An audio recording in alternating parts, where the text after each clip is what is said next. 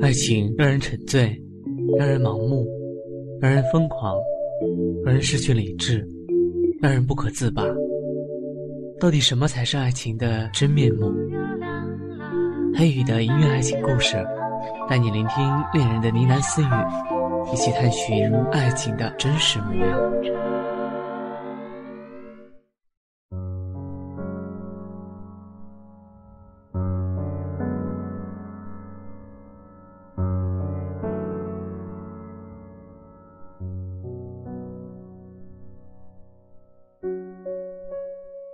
郑良燕躲在邻居周家的骡子棚里，独自擦拭着身上的伤口。周家的骡子已经见怪不怪了，看见他来了，哼都没有哼一声，只挪开了屁股让位给他坐。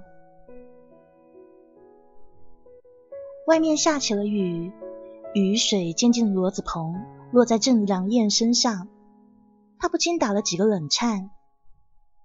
他看了一眼身边的骡子，骡子也看了一眼他，然后那头骡子蹭了过来，在他身旁趴下。小小的郑良燕抱着骡子，只觉得身上暖和了不少。这个时候，周家厨房的门开了，里面闪出一个身影，在雨幕下看起来有些模糊。这女孩是周大富的女儿，她名字叫周春香。春香的手里端了一个托盘，上面盛一碗玉米糊糊，一个葱油饼子，还有一小截蜡烛。她低头以身子挡住雨水，快步钻进了骡子棚里。小小的郑良燕非常感激的看了大姐姐一眼，接过托盘。然后狼吞虎咽的吃了起来。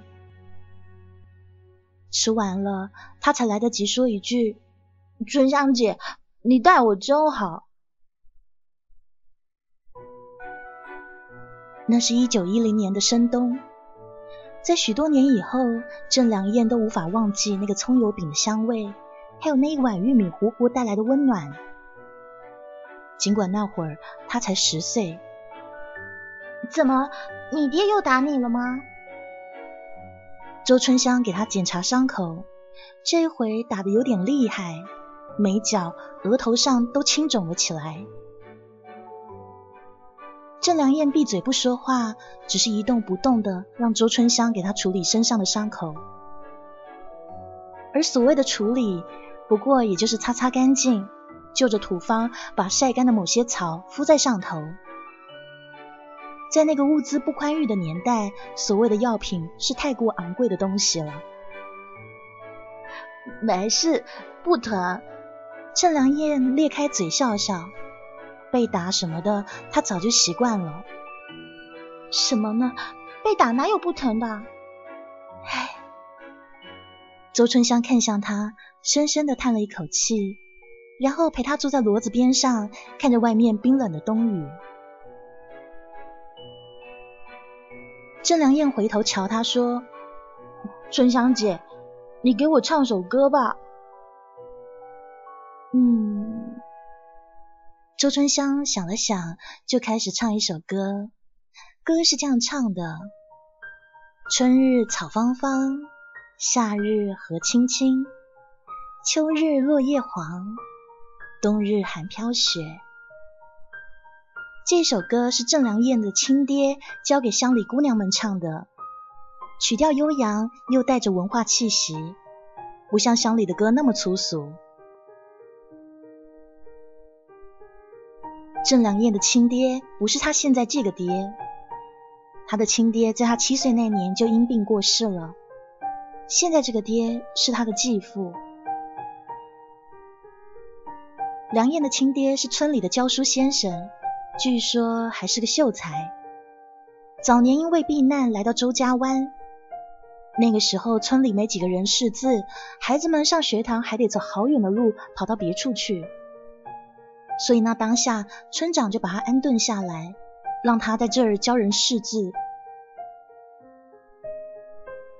梁燕的母亲水秀是随他父亲一起来到村里的，也是外地人。后来落脚周家湾以后，生下了梁燕。梁燕记忆中的童年过得非常舒服，非常幸福。父亲是那么和蔼，母亲温柔。可是他的童年从七岁那一天父亲去世以后就结束了。贫苦的村里，一个女人带着一个七岁的孩子，生活特别艰难。何况他们是外地来的，在这里并没有土地。就算郑良燕的母亲多勤劳，肯吃苦，事实上也没有地给她种。而在这农村里面，没土地几乎就是没有收入。刚开始的时候，乡里的人看他们母子可怜，还会接济他们一些食粮，但这不是长久之计啊！每一家都经济拮据的情况下，资源越来越少了。很多时候，他们母子有了上顿，没有下顿。不过，梁燕虽小，却是一个懂事的孩子。从父亲去世以后，他知道家里的情况。不再只是跟着小伙伴胡闹，会帮着母亲上山砍柴，还会去溪里抓鱼、钓虾，甚至有时还抓蛇回来煮蛇羹。但是，毕竟不是每个季节都会有鱼的。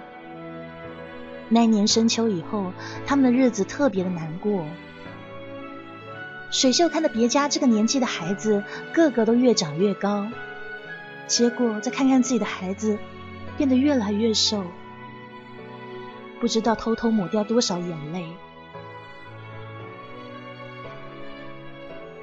于是那天晚饭时，水秀煮完了家里最后一点玉米粉，他在餐桌上对自己的儿子说：“梁燕啊，娘想再嫁人，你觉得好不好啊？”郑良燕愣了愣。如果是父亲刚去世那会儿，他一定又哭又闹的。但是经过了一个春天，一个夏天，一个秋天，他深刻的体会到饿肚子的滋味，也理解家里的情况，还有母亲的辛苦。只是沉默了很久，他用依然稚嫩的声音问说：“娘，你要嫁给谁？”水秀叹了口气说：“下乡的廖瘸子。”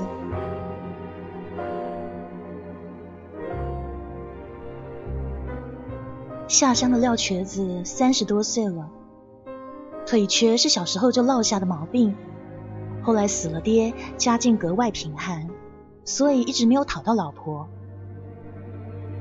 他们家有两亩地，廖瘸子跟他娘廖婆子一起打理。日子虽然离富裕还很远，但总算饿不死。他娘廖婆子是个能干的人。很久之前，在小小的梁燕他爹去世那会儿，就琢磨着要把水秀讨回去给儿子当老婆。但当时的水秀没有答应。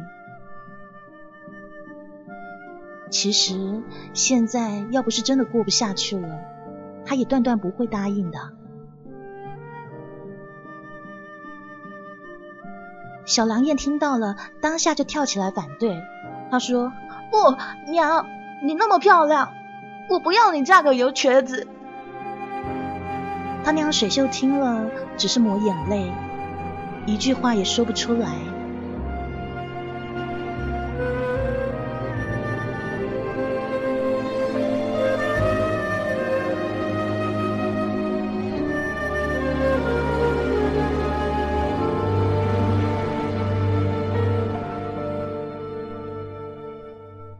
那天晚上，他们两个都没睡着。水秀第二天起来的时候，眼睛也哭得红肿。他煮了一锅萝卜水，对梁燕说：“儿子啊，家里实在揭不开锅了，这萝卜越吃越饿啊。”郑良燕终于没有说话了。他有多少次都恨自己，为什么不能一下子长大？甚至有时，他恨起他的亲爹来，他恨他为什么不晚几年再死。于是第二天，廖家就有人来接了水秀过去。郑良燕是跟着母亲一起过去的，这是他母亲的条件，不然就算饿死了也不进廖家的门。可是廖家婆子嫌多了张嘴吃东西，心里不乐意，她只想帮儿子讨房媳妇。至于那拖油瓶，但她想想，再过几年这孩子长大了，也是个劳动力。于是勉勉强强的就同意了。本来廖家的农活是廖婆子和廖瘸子母子俩一起干的，可从迎了水秀进门以后，廖婆子就让水秀下田干活。他们家本来就很穷，现在不但讨了房媳妇，又养了一个孩子，那廖婆子一到吃饭时间就各种不爽快。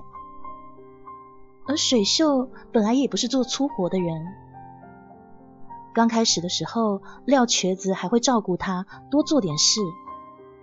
可是随着时间的流逝，水秀一直没有怀上孩子，而她婆婆廖婆子的态度就变得越来越差了，成天骂骂咧咧的。她的丈夫廖瘸子渐渐也觉得自家娶她回来实在是亏大了，连个孩子都没生出来。之后，廖家的农活重担就全压在了水秀一个女人身上。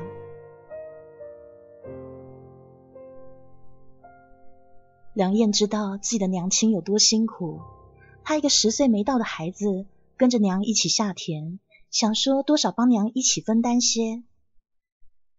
于是后来就变成他们两个母子养着廖家的两口了。如果只是多干点农活也罢了，可是水秀的忍气吞声，让廖婆子跟廖瘸子更加气焰嚣张起来。他们穷了一辈子，低头哈腰了一辈子，这一下终于有人能让他们蹭在脚下。于是他们就把长时间以来从别处受的气，通通发在了水秀身上。水秀是一个能忍的人，但是他的梁燕到底是个孩子啊。有一次，梁燕看到那廖婆子骂娘骂的可凶了，就出手跟廖婆子打了起来。结果廖瘸子刚好回来撞见这一幕，就直接上去把郑良燕给打了。而这世上很多事都是这样，有了第一次，就会有第二次。家庭暴力一旦开始，只会愈演愈烈，无法收手。那一次以后，廖瘸子本性里的暴力就被激发出来了，一言不合就会打郑良燕，而他母亲水秀只要一拦着，他就连水秀一起打。水秀的身子本来就比较弱，干那么多农活不说，还要被打，怎么受得了啊？但是就这样，水秀也忍下来了。他只想等儿子长大。这一年的春天，廖瘸子又喝酒了。他喝了酒发酒疯，想打人。水秀当然不是他的对手啊。十岁的小孩也护不了他母亲的周全，于是又是一番鸡飞狗跳。廖婆子见状，在门口骂人，说水秀没有给他生孙子，骂郑良燕是个小畜生，不懂得养育之恩。廖瘸子这时用力推了水秀一把，水秀一下子撞到了桌角，然后捂着肚子站都站不起来。就在这个时候，眼尖的廖婆子发现他的裤子上流出了血。心下一惊，赶紧请来村里的医生，一看才发现水秀怀孕了，但是这么一打，孩子也就这样没了。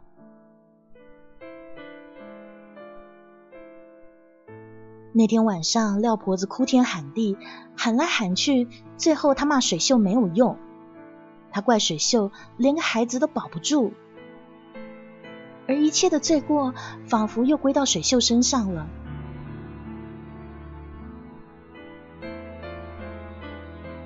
小产后，水秀没有得到额外的照顾，之后身体就越来越差了。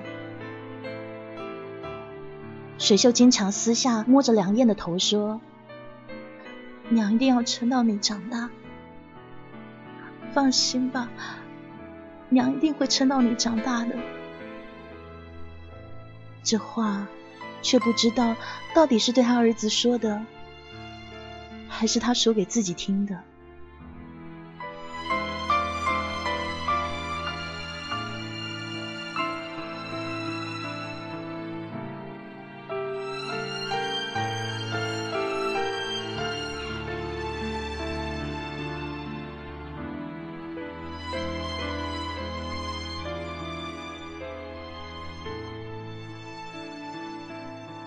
春去秋来，日子还是这样过。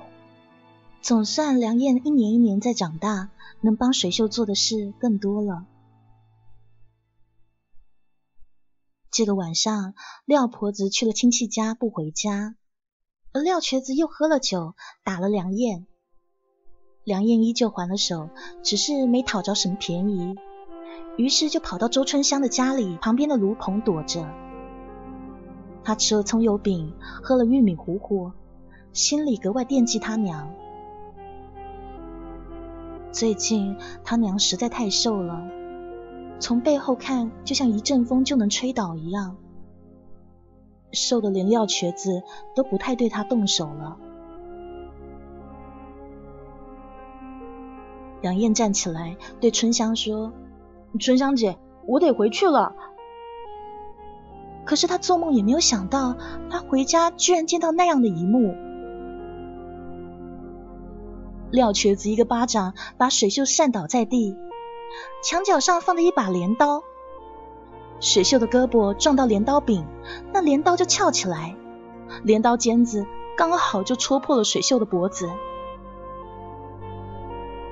那血就这样喷了出来，溅了墙壁，溅了一地，也溅了廖瘸子一脸。这一下，廖瘸子的酒全醒了，他呆呆望向地上的妻子，不知道作何反应。小小的梁燕疯了，他冲到母亲面前，跪在地上，手也抖了，眼睛也模糊了，但他同样不敢碰他。他大声喊着：“娘，娘！”声音都喊哑了。水秀听到声音，眼睛微微睁开。手轻轻的抬了一下，梁燕一下子跪倒在地，上去捂住母亲的伤口，可是血怎么样也捂不住，怎么也捂不住。他想把自己的眼泪擦干净，才能把母亲看得更清楚。可是他的眼前不知道怎么的越擦越模糊，满脸都是血水。水秀已经说不出话来了，一张口嘴里吐出的都是血沫子，他脸色苍白如纸，眼神也渐渐涣散开了。两燕大叫，而母亲最后只是轻轻的扯一下嘴角，那么轻，那么温柔的对他微笑。可是他看不清楚了。再也看不清楚了。很多年以后，郑良燕也无法回想起当初母亲的笑容，她唯一记得的是满眼的血红。十岁的她第一次知道，原来一个人可以流出那么多的鲜血。而后，她自己不知道自己是怎么样拿起那把镰刀，砍向一旁发呆的廖瘸子。他更不知道自己到底砍了多少刀，直到他累得再也抬不起手，才哭着睡了过去。廖瘸子就这样死了，而整间屋子里都是血。雨越下越大，哗啦啦的，铺天盖地。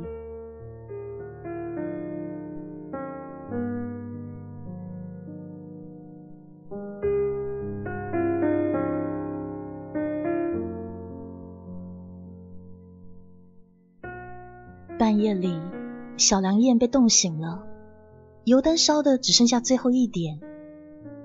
她环顾四下，打了寒颤，心里说不出的害怕。她尖叫一声，跑了出去，一口气跑到村口。雨水打在她身上，都感觉不到冷，只是怕，怕这黑夜，怕那满眼的血水，怕廖瘸子死后还带着狰狞的面貌。这时才想到还倒在地上的母亲，于是一口气又跑了回去。然后他将母亲背在背上，背离了那个要了他命的家。那一夜的大雨把一路的血都洗刷的干干净净，没留下一点痕迹。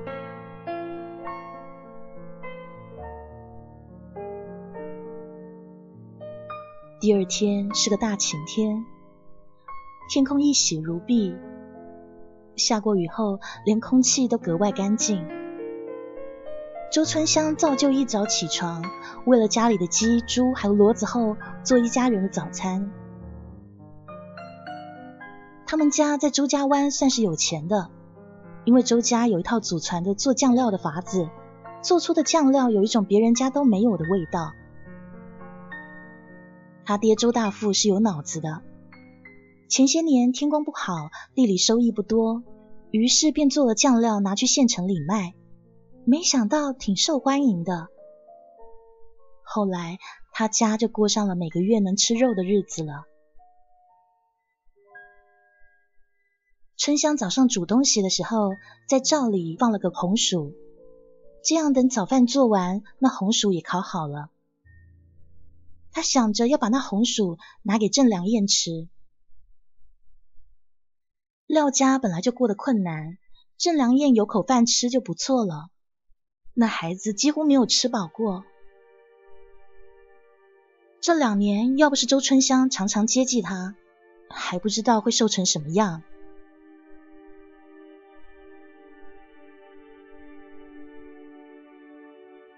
他们周家跟廖家关系非常差，因为廖婆子是个刻薄的人。春香的娘早些年跟他有过节，所以不允许他们来往。周春香把吃食给郑良燕的时候，都是把食物藏在家门外的稻草堆里，然后在自家的骡子棚外头挂上一小把稻草，这是他跟梁燕的暗号。梁燕看到就知道可以去找吃的了。这一天，郑家格外安静。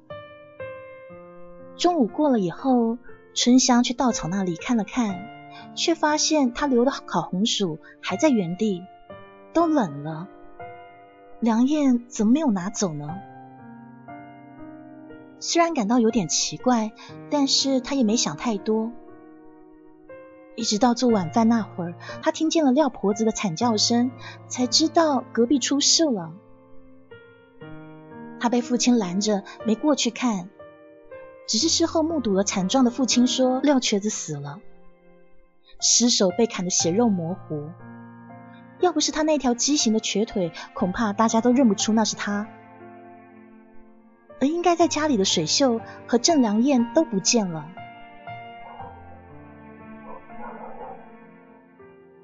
村里的人都说是水秀母子谋杀了廖瘸子。”而那廖婆子哭着说：“要村长给她做主，要报官，要抓住水秀，还有郑良燕那小兔崽子，要他们偿命。”可是不管怎么样，那之后谁都没有见过梁燕了。他跟他娘好像就从这世上消失了一样。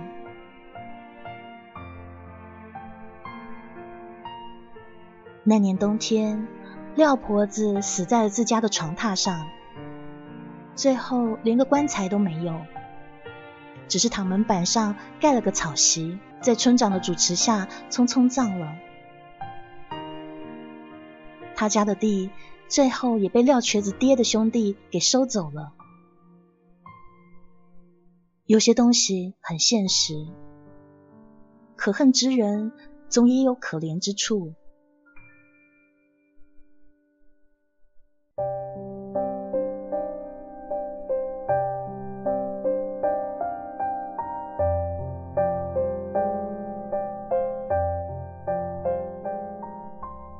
去春来，周春香十六岁，要嫁人了。周春香要嫁的人是县里飘香酒楼的少东家。年前，春香跟父亲去县城酒楼里送酱料的时候，被那少东家看上了。村里的人可是羡慕嫉妒的紧，他们都说春香是个有福的，嫁去县里做城里人就不用干农活啦。而且对方还是开酒楼的，那可是天天都有肉吃啊！似乎全村只有春香没有那么高兴，不过她也没有不高兴，反正总归是要嫁人的，她不可能在娘家待一辈子吧？嫁谁都是嫁，那么嫁到城里去，似乎也没有不好。日子到了，她穿上大红的嫁衣，热热闹闹的出嫁了。在大红花轿起轿的时候，她忍不住拉开窗帘，瞧了一眼廖家的方向。从那一天以后，她再也没有见过郑良燕了。她想，这一辈子恐怕都无法再见了吧。他这么想，深深的叹了口气，然后放下了帘子。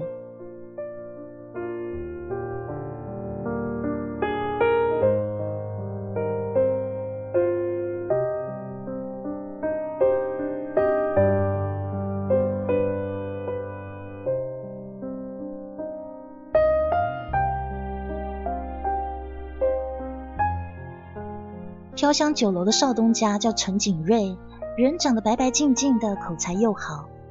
当年他到周家湾拜会老丈人的时候，可引得一群少女面红耳赤。陈景瑞是家中独子，上面三个姐姐，下面两个妹妹，从小受到的宠爱不言而喻，养就他一副大少爷的脾气。春香下面有两个弟弟，他从小也习惯了照顾别人。于是迁就陈景瑞一些也本也没什么，乡里面来的人嘛，本就没有那么娇贵。但他有点受不了的是那两个小姑。春香心里知道，若不是为了他家的酱料配方，陈景瑞也不会娶她。但是陈景瑞那两个没有出嫁的妹妹，却觉得自家哥哥娶了个乡下女人，委屈了。而周春香越是退让，那两个女人越是得寸进尺。春香怀孕了，按规矩不可以跟丈夫同房。然后她的两个妹子居然给哥哥介绍别的女人。他们介绍那女人长得很漂亮，陈景瑞就把她娶回家做了二房。周春香怀孕八个月的时候，公公家的侄子过来玩，不知道是被唆使的，还是孩子天性使然，居然把怀孕八个月的周春香一把推入湖中。于是孩子掉了，死胎，又落下了病根。再后来，陈家公子招回家的小妾，反而生了个儿子。于是春香在陈家就变成了一个可有可无的人。那是一九一二年的冬天，清帝退位，南北共治。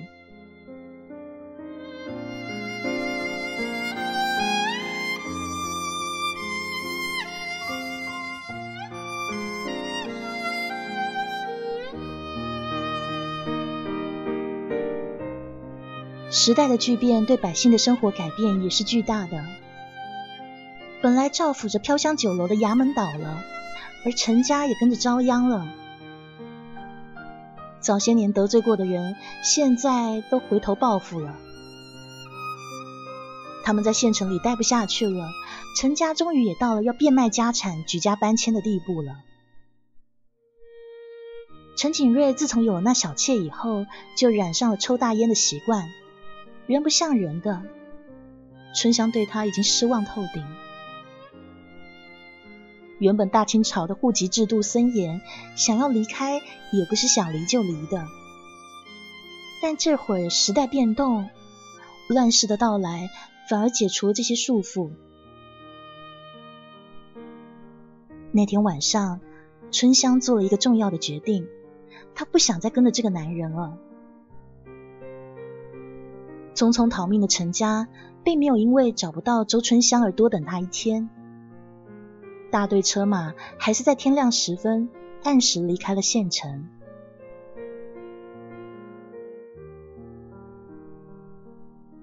周春香躲在街角，看着陈家主仆二十多人的大队伍离开，心里也说不出是悲哀还是轻松。从此以后，他就是一个人了。而恰巧是春香的这个决定，让他躲过了一场劫难。陈家车队在离开县城后两天，沿途遭遇劫匪，二十多口全都遇难。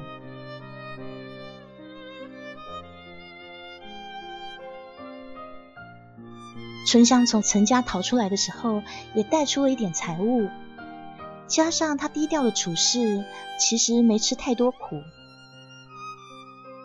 后来一些年，他做过大户人家的洗衣工。也摆过摊子卖小吃，最后颠沛到昆明一个小巷子里安定下来。凭着祖传的做酱料的手艺，他开了一家小小的做酱菜、酱肉的铺子，也算勉强营生。虽然有时候也会遇到些吃白食的，但日子也算是还可以了。这样一晃便是八年过去了。春香还收留了一个女儿，不是她生的，是五年前她在河边上捡来的。当时还在襁褓中的女婴，不过刚出生的模样，就被放在一个木盆里，从河的上游飘下来。春香给她取名叫水草。而现在水草也五岁了，可以帮忙做酱菜、看铺子了。看这孩子那么乖巧懂事，春香心中无比安慰。这也是他想到能过得最安逸的生活了，他很满足。这是一九二零年的春天，那一年春香二十五岁。这一天天清气朗，阳光暖洋洋的，一扫严冬的阴霾。水草早早就起来了，做了早饭。喜滋滋的等着春香，因为他娘答应他，等天气好了要带他出去玩。春香从来不失信于孩子，这次也不例外。于是他在铺子口挂了个今日歇业的牌子，就带水草出去踏青。这一天是水草幸福的一天，他娘除了带他玩，还给他买好吃的。在夕阳西下，走回家的时候，他手里还捧着香喷喷的破酥包子。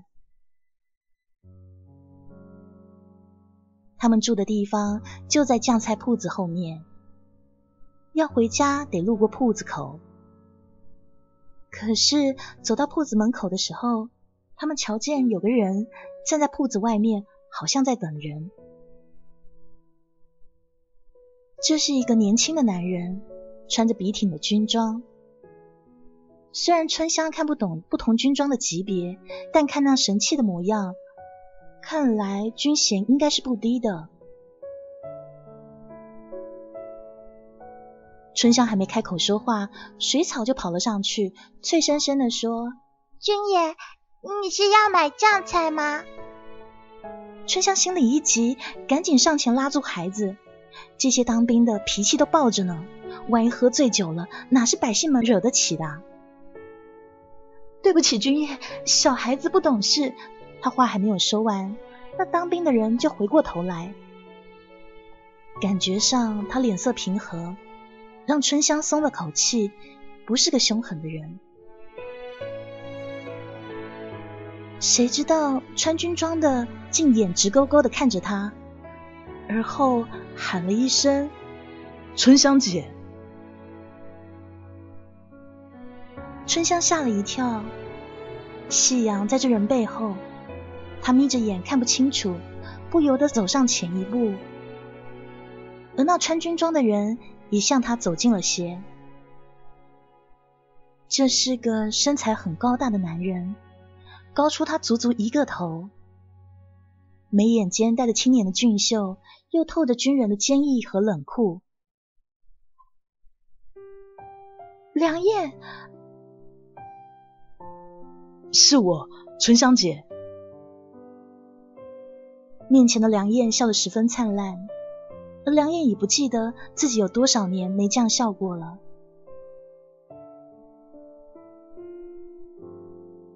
十年了，从郑良燕杀了廖瘸子到现在，已经整整十年。他们两个人互望着，内心百感交集。这十年就像过了几辈子，可是，一切又似乎只在昨天。春香把梁燕请进屋，听说他在门口等了一天，赶紧下厨给他做了碗牛肉炸酱米线。这梁燕吃了狼吞虎咽，吃完还把碗递上前说：“陈香姐，再来一碗吧。”等这男子吃得饱了，再也吃不下了。两人才点了油灯，坐下来说这些年的遭遇。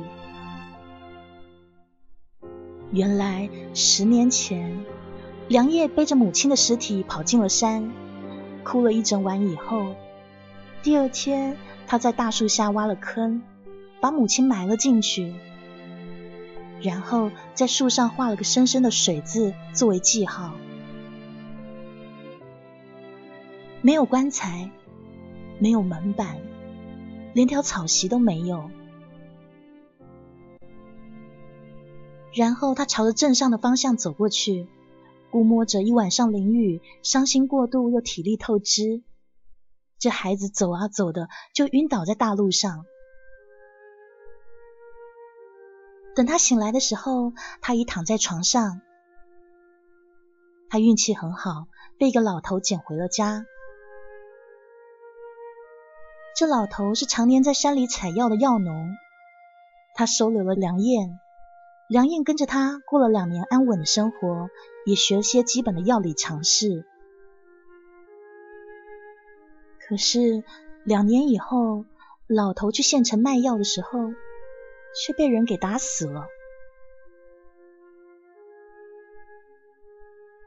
打死老头的是当地的地痞。原因不过是老头卖药没有交保护费，于是郑良燕再次失去了生命中重要的亲人。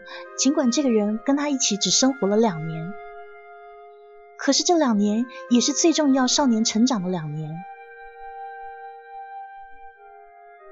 十二岁的他虽然还瘦，但是个子已经长高些了。这两年一直在山上，身子也更结实了。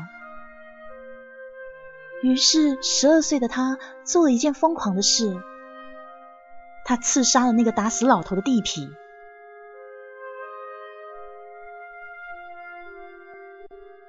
那是一个阳光明媚的午后，梁燕把采药的刀子藏在袖子口，在路边等目标出现。当时跟目标一起出现的有五个人，他认准了人，跟上去，趁其不备。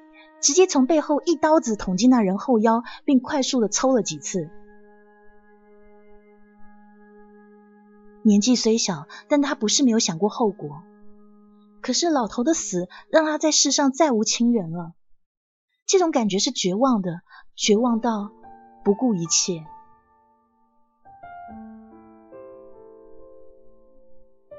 做完这些事，他想逃。可边上的人都抓住他了，他跑不掉了。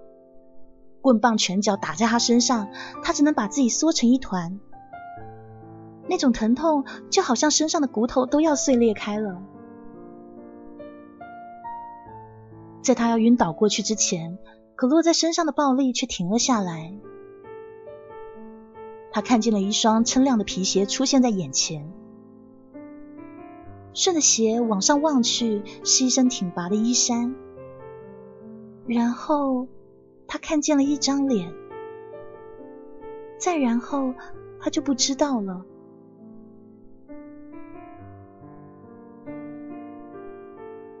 救他一命的人叫唐继尧，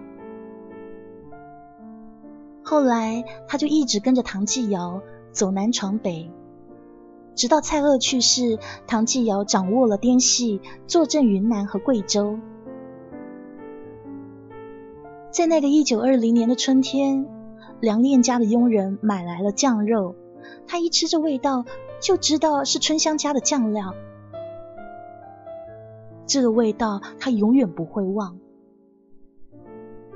于是他找人打听了这酱菜的出处，也打听到了春香。他在春香的铺子口等了一天，直到夕阳西下的时候，终于等来了他。他的春香姐好像没有什么变，还是那么温婉，让人从心里就感到温暖。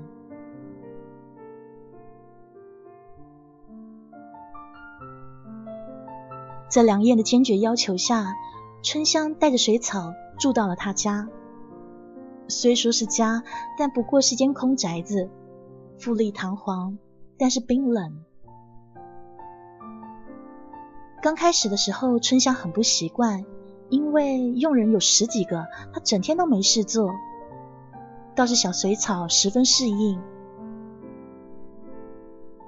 因为郑良燕喜欢吃她做的食物，于是春香终于找到事情做了，每天做饭给她吃。从那之后，郑良燕只要没事就会早早回家，吃春香做的饭，听水草的笑声。他觉得自己这个房子。终于有了家的感觉。这么多年，他想要的就是家。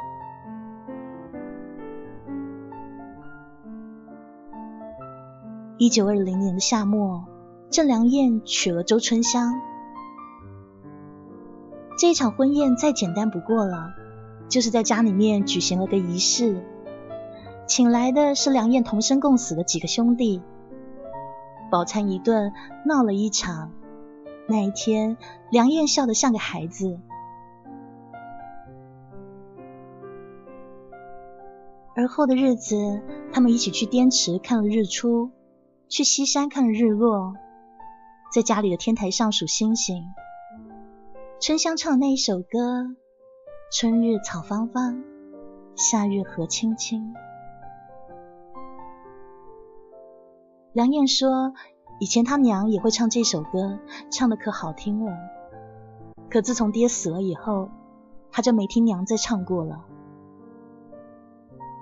春香说：“以后都由我唱给你听。”那是梁燕人生中度过最美好的一段时光，美好到她有点惊慌。他好害怕这是一场梦。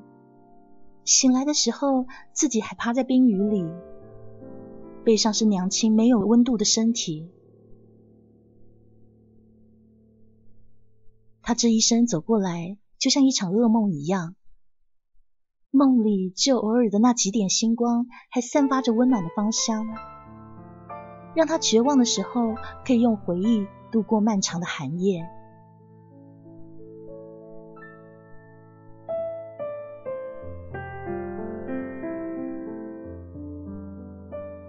然而，那是一个混乱的年代，想要安生也是一种奢望。他们婚后一个月，梁燕居然提出要离婚。当时的春香非常惊讶，但是发了一会儿呆，她便说：“好。”原来一直惊慌失去的人不只是梁燕，春香也是。所以当这一天真到来的时候，他居然什么都没有问，什么也没有说。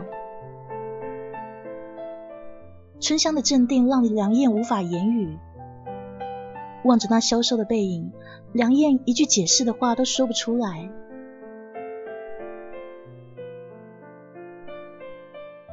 后来，他把春香和水草安排到远离昆明的一个小镇上，那里路途偏远，受局势影响较小。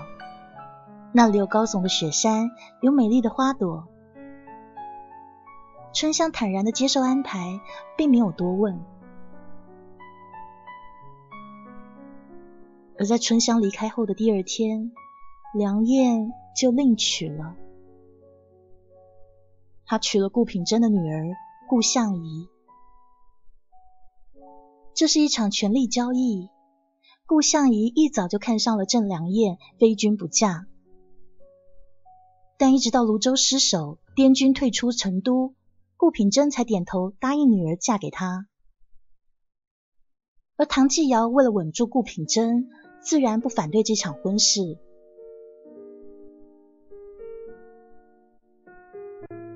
然而，局势的发展比想象的还快。顾品珍的反叛之心不会因为他的女儿而改变。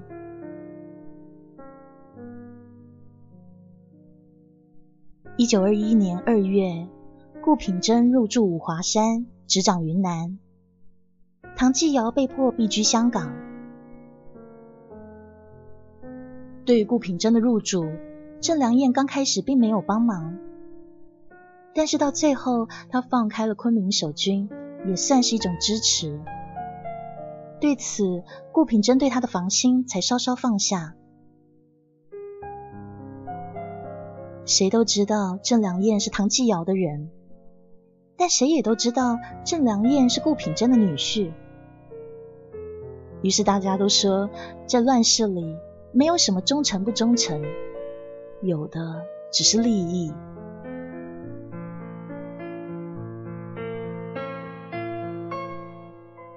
一九二一年的初夏，顾相宜为梁燕生了个孩子，取名叫郑望春。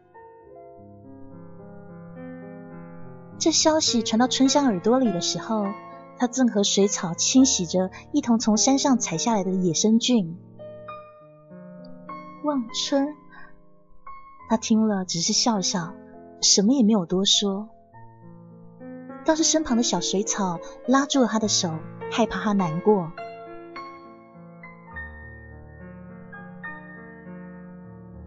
春香做了一瓶油泡牛肝菌，请人带去昆明给郑良燕，那是他最爱吃的东西。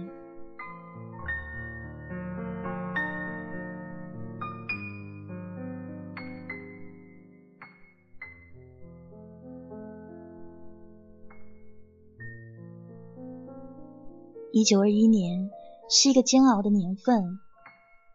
郑良燕吃完最后一根牛肝菌的时候，他拿起了枪。郑良燕从来没有背叛唐继尧，他的命是唐继尧救的，那是他该还的恩情。至于娶那顾相仪，也是唐继尧的指示。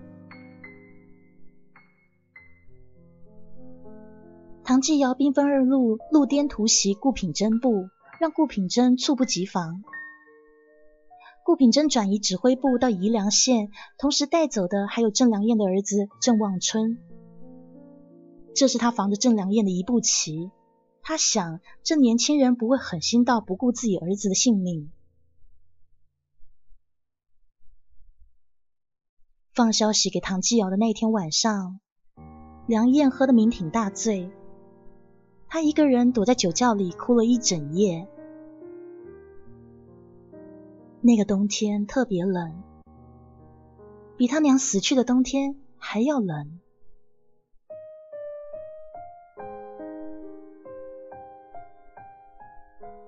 唐继尧顺利入滇，物品真亡。郑良燕收到了还没满周岁儿子的尸体。他的太太顾相仪抱着儿子从楼上跳下去，当场死亡。他想救人，结果跟着掉下去，摔断了腿。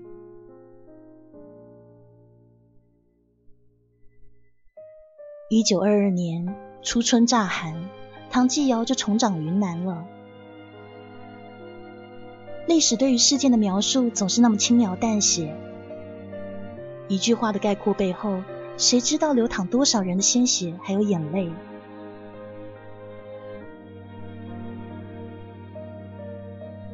那一年的夏天，梁燕回去小镇上找周春香。他坐的软轿，腿已经断了，没办法行走。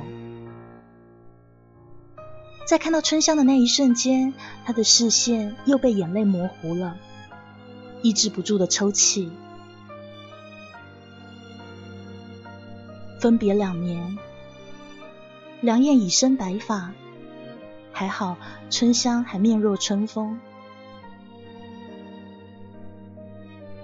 春香轻声的对他说：“你回来了。”他抹了把眼泪，哽咽地说：“嗯，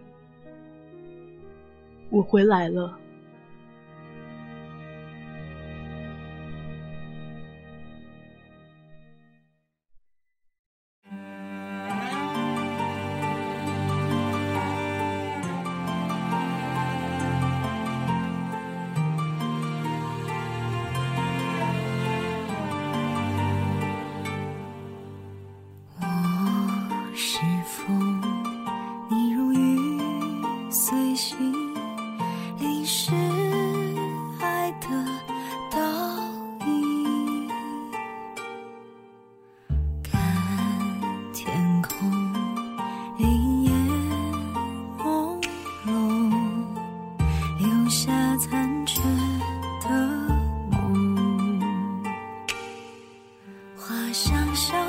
在风雨中了解此生美丽的梦。是缘是